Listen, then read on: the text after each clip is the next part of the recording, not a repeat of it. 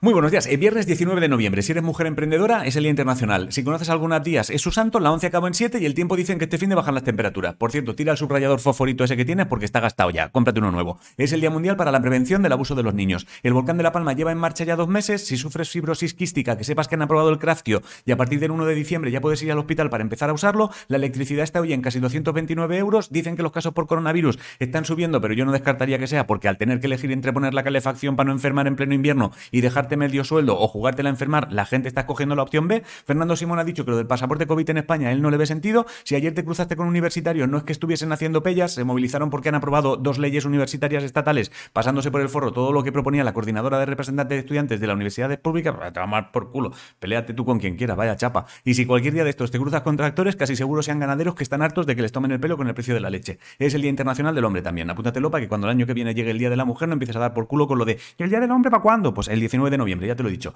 Garbiñe Muguruza ha hecho historia al ser la primera española en ganar el WTA. Sandra Sánchez y Damián Quintero ha pasado a la final de cata de los mundiales de karate. Y si te mola el triatlón, la final de serie de mundiales de 2023 será en Pontevedra. Me, ha petado el hígado, creo, ¿eh? En ciencia, IBM dijo el martes que tiene un procesador cuántico llamado Eagle que ha superado la barrera de los 100 qubits y 15 científicos y divulgadores, entre ellos Carlos Briones, han publicado un libro llamado Genes. Ah, y parece que gracias a la forma que tienen las cigüeñas de cagarse encima, pueden saberse cosas del cambio climático también. Es el Día Mundial de Instalación de Saneamiento también el día. Si te molan los juegos de mesa, este fin de en Barcelona se celebra el Festival DAO Barcelona. Si estás por Santander, hoy empieza el Festival Gastronómico Foodie Santander. En la Academia de Cine de Madrid, hoy por la mañana puedes ver la peli La piel del volcán, que es una peli canaria con 18 candidaturas a la preselección de los Goya. Y si eres fan de Harry Potter, el 1 de enero se junta todo el reparto por un especial que se verá en HBO. Zahara, hoy saca una edición especial en vinilo de La pareja tóxica y Vetusta Morla el 25 de noviembre dará un concierto en TikTok. En eSports, si te mola el Sim Racing, hay un equipo llamado eTech Sports que lo está petando en todos los campeonatos de rally. El horóscopo dice que una persona de tu entorno está pensando en follarse a tu pareja, así que tengas cuidado.